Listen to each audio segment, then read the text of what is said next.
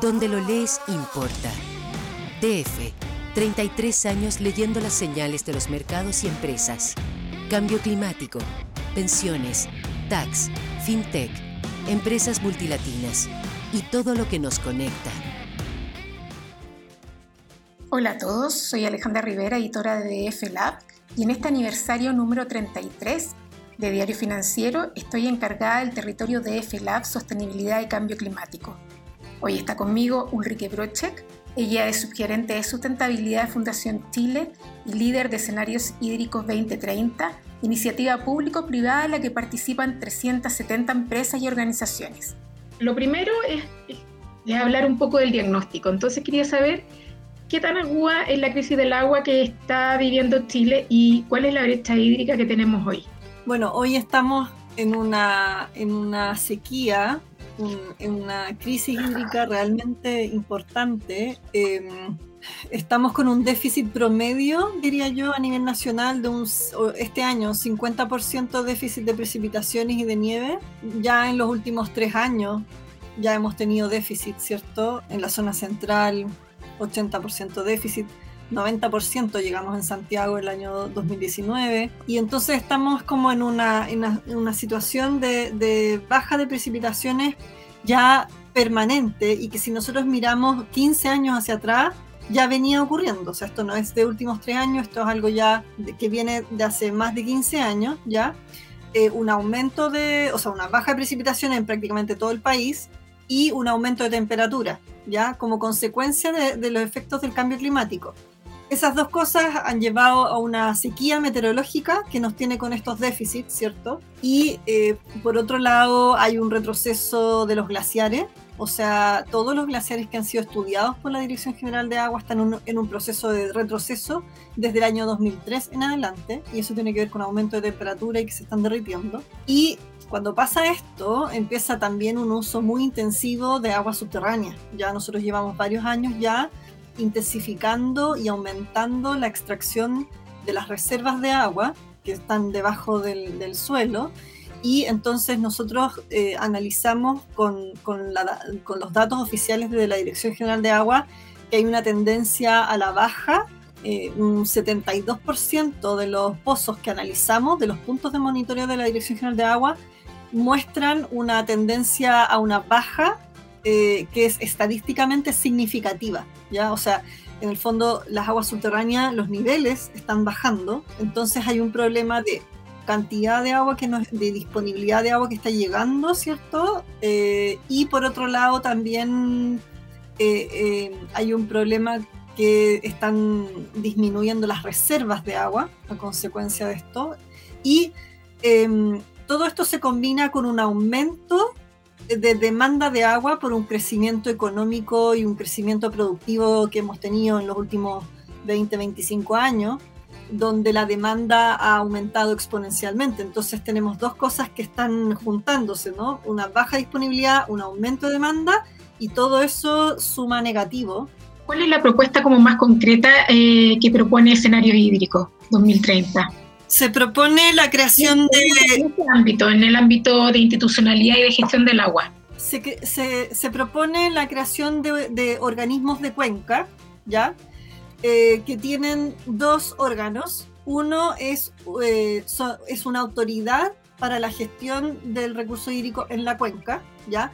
que es eh, la instancia de coordinación y técnica Em, son eh, los organismos de cuenca son organismos públicos, ¿ya? Em, las autoridades de, cuencas son el ente técnico público de coordinación que tiene como función y como eh, eh, responsabilidad, ¿cierto?, la implementación, el desarrollo e implementación de los planes de cuenca, de los planes de gestión por cuenca, y eh, dota al organismo de una capacidad técnica para eh, dar los insumos ya para el proceso de participación, de planificación y de implementación de soluciones. Y por otro lado, hay otro, un segundo órgano que es el órgano de participación, que se llaman comités para la gestión de recursos hídricos a nivel de cuencas hidrográficas, que es la instancia de participación y de deliberación. Donde, mm, donde eh, se generan las directrices eh, y el trabajo para la definición de los planes de cuenca eh, y velan por el cumplimiento de la implementación de los planes, ya que es algo muy importante porque nosotros hasta ahora en Chile hemos generado políticas, planes sin un seguimiento y una evaluación de su cumplimiento y de su grado de implementación. Entonces hoy día no sabemos, no podemos medir el impacto de cada una de las medidas que se van tomando y de los planes o las políticas que se han propuesto. Entonces, acá el, comité de Cuenca, eh, que es de participación multisectorial, aquí participan las comunidades, las organizaciones de usuarios, eh, los servicios sanitarios rurales, digamos, los municipios, aquí participan eh, las ONGs locales, participan, eh, eh, ¿cómo se llaman? Los sectores productivos, la, ¿cierto? De la cuenca, ¿ya? Y también la academia. La academia también participa en el, en el comité, ¿ya? Y, como digo, ellos eh, generan los planes y las planificaciones, ¿ya? Y velan y hacen el seguimiento de su implementación. Una cosa importante es que esta agencia, o sea, perdón, esta autoridad de Cuenca, ¿ya? Puede em, prestar apoyo, por ejemplo, a varias, a más de una cuenca. ¿ya? Esta entidad técnica em, podría prestar apoyo a más de una cuenca. Entonces, por ejemplo, podrían haber autoridades em, por regiones. ¿ya? Cada región, por ejemplo, tiene una autoridad de, gestión, ¿ya? y que eh, eh, hace del apoyo técnico y, y de, este, de estas funciones a varias cuencas, pero sí hay un comité de participación por cada cuenca hidrográfica, ¿ya? Entonces, eso es a, nivel local.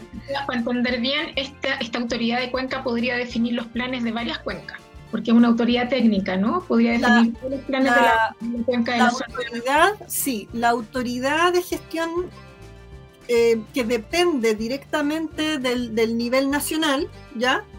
Puede ser uno, por ejemplo, por región. ahí tiene que darse una, una división, digamos, de cierta lógica, donde presta apoyo a más de una cuenca. ¿ya? Y, pueden, entonces, em, ya, esa es un poco la, la, figura, digamos, en el nivel local. ¿ya? Em, y luego en el nivel nacional, la propuesta es lo mismo, pero a nivel nacional. Tenemos la Autoridad Nacional de Recursos Hídricos, que es eh, una entidad pública supraministerial que depende directamente del presidente de la República, no está debajo de ningún ministerio en particular, digamos, entonces no, no está en una segunda, como en un segundo nivel de jerárquico, sino que está sobre los ministerios. ¿ya? Entonces, para que sea transversal en el fondo. Exacto, para la transversalidad. Entonces, em, esta Autoridad Nacional de Recursos Hídricos es la que lidera y coordina a todas las instituciones relacionadas con la gestión y las intervenciones sobre los recursos hídricos a nivel nacional. ¿ya? Y es em, la que propone y lidera la implementación de las políticas nacionales de recursos hídricos y también está, eh, digamos, eh, debe ir haciendo, eh, digamos, dando cuenta de los niveles de implementación de la política nacional y de los planes por cuenca, ¿ya? O sea, recibe de acuerdo, desde las autoridades em, de, Cuenca, ¿cierto? De las autoridades regionales de Cuenca, em, la, información sobre el estatus de avance de cada cuenca, ¿ya? ¿Esto sería como una agencia del agua? Sí, pero es una, pero es pública, ¿ya? Em, y es, eh, es una, nosotros le llamamos Autoridad Nacional del Agua y que es la que encontramos en muchísimos países a nivel internacional. Eso, voy a preguntar, el modelo este de, que ustedes están proponiendo, eh, ¿a, qué, ¿a, qué, países miraron? Ya, déjame terminar porque el, esquema en el fondo tiene horizontalmente ah, al lado un, un Comité Nacional de Recursos Hídricos, que es la instancia de participación a nivel nacional aquí están todos los ministerios presentes, todos los ministerios relacionados con recursos hídricos presentes, y em, hay representación desde las cuencas, desde los territorios en esta instancia, de manera que es multisectorial, ¿ya? y en el fondo lo que hace es validar la política eh, nacional de recursos hídricos propuesta por la autoridad nacional y velar por el cumplimiento de la implementación de la política nacional. ¿Ya? Eh, ese es el rol del comité. Entonces, a nivel, te fijas, a nivel local tenemos estos dos entes, órganos, y a nivel nacional tenemos los mismos dos. perfecto. lo que ellos hacen, digamos, es como el reflejo, ¿cierto?, del nivel y, trabajan, digamos, y en el fondo el comité, por ejemplo, donde están representadas las distintas cuencas, también es la instancia de coordinación entre las cuencas, de alguna, ¿te fijas? Y donde eh, se relacionan, donde velan por el cumplimiento de la política a nivel nacional, ¿cierto? Enrique, y en el Comité Nacional de Recursos Hídricos, ahí tendrían eh, participación también entidades privadas, ¿no? De la academia. Las, entidades privadas tienen participación desde las cuencas, o sea, lo, que se, lo que se fomenta en esta propuesta es que todos los sectores productivos, los sectores usuarios, la academia, Em, las ONG participen en eh, los comités de gestión de recursos hídricos en las cuencas. En cada uno de los territorios tienen que participar. Y luego representantes de, estos organismos de cuenca están presentes en el Comité Nacional de Recursos Hídricos y son designados por eh, ellos mismos, designan a quien asiste. Entonces, este, este, es el esquema, este es el esquema y que tiene ciertos fundamentos de cómo llegamos ahí, ¿ah? que son súper importantes. Tú mencionaste uno que tiene que ver con la mirada eh, transversal, ¿cierto? La transversalidad, la mirada sistémica. Em, una, de las grandes discusiones tiene que ver con que em, se tiene que reconocer los usos múltiples del agua y los recursos hídricos eh, en esta nueva institucionalidad. Tiene que velar por una mirada de, de todos los usos y debe garantizar, ¿cierto?, los diferentes usos em, y atender, digamos, estos usos. Entonces, por eso es que la, hay que evitar la captura del agua o de los recursos hídricos desde diferentes intereses particulares. Entonces, por eso es que se requiere una, entidad que no esté dentro de un ministerio porque inmediatamente cae bajo cierto sector, entonces queda capturado. Y la idea entonces por eso es sacarlo de los ministerios em, para darle ese carácter transversal. Por eso en el fondo que nos, nos, sirve la propuesta de una subsecretaría de recursos hídricos bajo el alero de un ministerio, ¿no? Porque la idea es darle este, este carácter transversal. Exactamente, no, no, no, eh, ahí no se cumple, ¿cierto? Esta mirada sistémica. Em, queda capturado en una mirada de, de, obras y de infraestructura y el desafío y el contexto actual y futuro es de eh, es, es social, es productiva, es ambiental. Entonces, eh, es, es, bien multidimensional y por lo tanto se requiere esta mirada transversal. Hay otro fundamento muy relevante que tiene que ver con la autonomía, ¿ya? Y de, de, de, que en el fondo independizar a esta institucionalidad de aguas y de recursos hídricos de los ciclos políticos. Uno de los grandes problemas, eh, después del tema de, también de las capturas sectoriales del tema, ¿cierto? Eh, y esta, esta nueva mirada sistémica tiene que ver con em, los ciclos políticos y que cada administración eh, borra el trabajo y el avance y comienza de nuevo. Y, la planificación del agua y del uso de los recursos hídricos es de a largo plazo. Entonces, se requiere una mirada a largo plazo, eh, se requiere desde una mirada y de fundamento de criterio técnico también para la toma de decisiones en base a criterios técnicos y con un, con un poder también suficiente para velar por el bien país por sobre eh, un sector u otro en particular. Entonces, ahí, me surge una duda, ahí me surge una duda, porque si estamos hablando de una autoridad pública, generalmente están amarradas al gobierno de turno. En cambio, tendría que ser una autoridad autónoma tipo Banco Central, me imagino yo, para que fuera estuviera por sobre eh, los gobiernos de turno. En ese sentido, ¿cómo van a plantear entonces que esta autoridad sea independiente del gobierno? Eh, esta, eh, es que esta es una autoridad que tiene una conformación con em, un directorio, ¿cierto? Que es elegido ya por el presidente de la República, pero que va rotando de manera gradual, de manera que se va o sea, en el fondo hay un directorio de, cinco personas pero que, que van eh, cambiando de manera gradual cada cinco años. Ya, como cambiar el 50%, que en el fondo cada gobierno tenga derecho a nombrar, por ejemplo, el 50% y el otro viene atrás.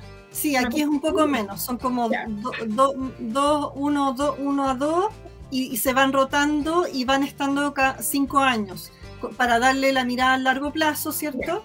Por supuesto que tiene todo un equipo, hay todo un equipo técnico eh, dentro y en el fondo hace la labor de, de, liderazgo, de coordinación y de mirada técnica sobre el tema y tiene a este comité nacional al lado con la representación de los ministerios, ¿cierto?